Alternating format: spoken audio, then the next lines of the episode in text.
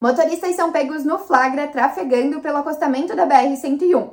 Eles usam o acostamento para furar a fila do trânsito parado. Fique por dentro das notícias no Minuto Diarinho.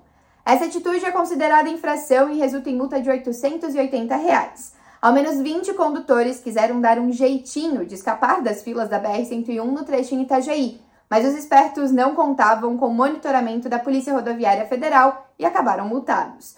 De acordo com o Código de Trânsito Brasileiro, transitar pelo acostamento é considerado infração gravíssima e, além de doer no bolso, o condutor leva sete pontos na carteira.